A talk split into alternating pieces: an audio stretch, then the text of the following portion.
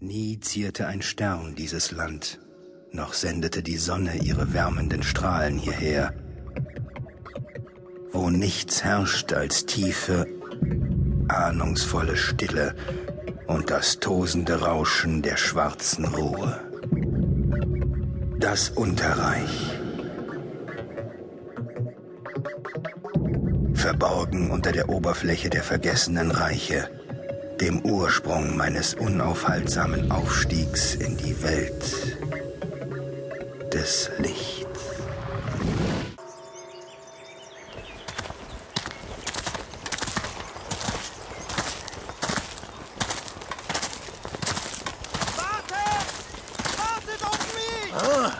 Was ist das? Es ist der Halbling. Knobauch? So wartet doch. Hab gar nicht gewusst, dass er so schnell laufen kann. Regis, alter Freund. Wenn du dich nicht wieder in Schwierigkeiten gebracht hast, bin ich ein bärtiger Gnom. Äh, deinen Sport kannst du dir sparen, Bräumer Heldenhammer.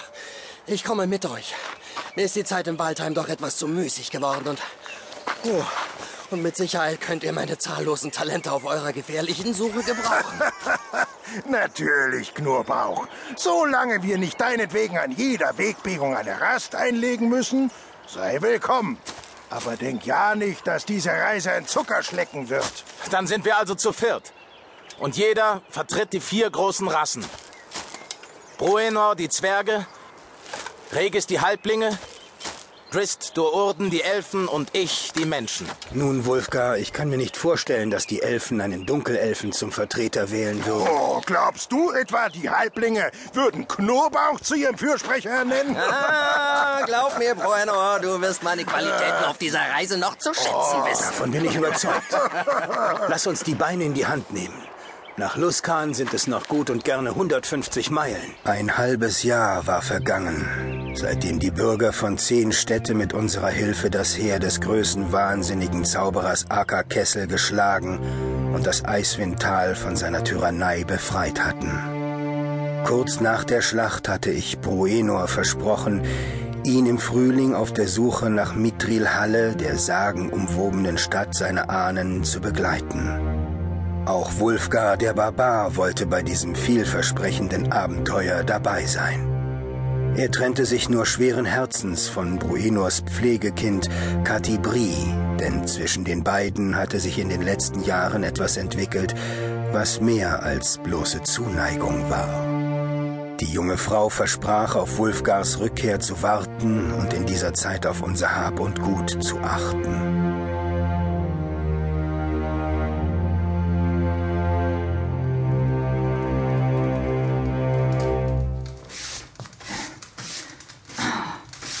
Ist schon eine ziemliche Zumutung. Wie soll man in diesem Chaos Ordnung halten?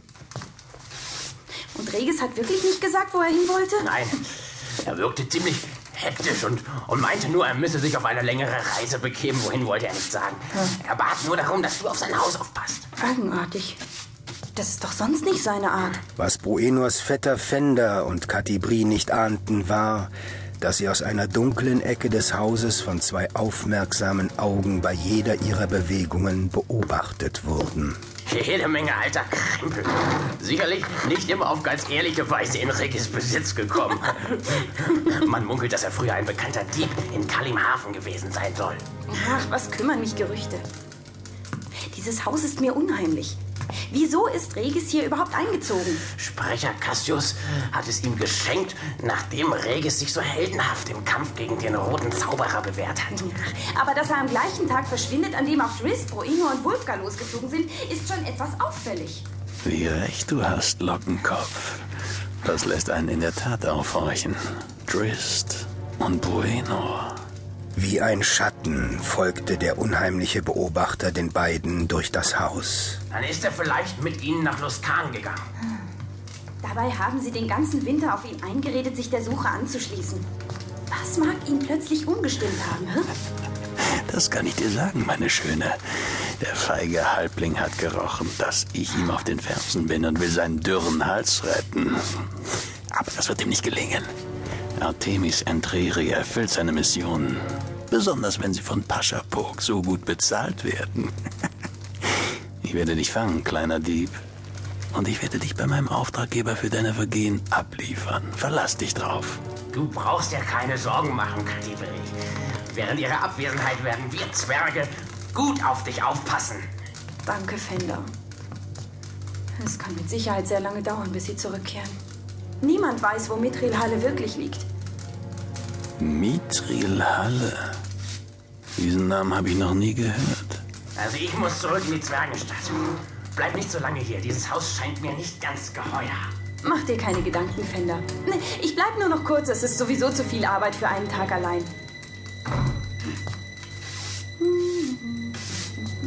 Der Zwerg ist weg.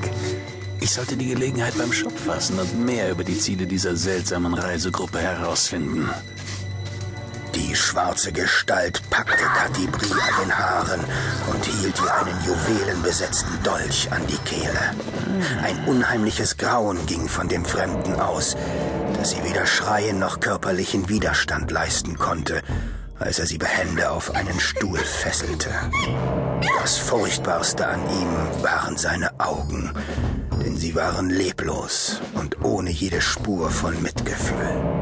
Es waren die Augen des Todes selbst. Was ist mit dem Rubinanhänger? Trägt ihn der Halbling noch? Welcher Rubinanhänger? Ich habe nicht viel Zeit. Du wirst mir jetzt sagen, was ich wissen muss. Regis trägt ihn. Sie suchen Mithril Halle. Erzähle mir von diesem Ort. Wo liegt er? Ich weiß es nicht. Wie schade. So ein hübsches Gesicht. Bitte. Niemand weiß es. Nicht einmal Bueno. Schweig, wenn dir dein Leben lieb ist. Was machst du mit Katibri? Die Zwerge von Zehnstädte waren zähe Krieger, doch als Katibri sah, wie mühelos der Fremde die wütenden Attacken parierte, wich ihre erste Hoffnung einem kalten, ahnungsvollen Grauen. Fender hackte mit seiner Axt wild um sich, konnte aber den huschenden Schatten nie erwischen. Entreri spielte mit ihm. Der Kampf wurde zur Farce. Mit einem belustigten Lachen trat Entreri zur Seite, als sein verzweifelter Gegner auf ihn losstürmte.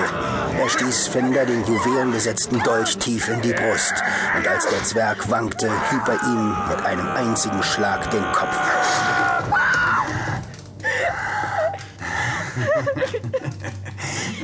Qual. Der Tanz des Todes.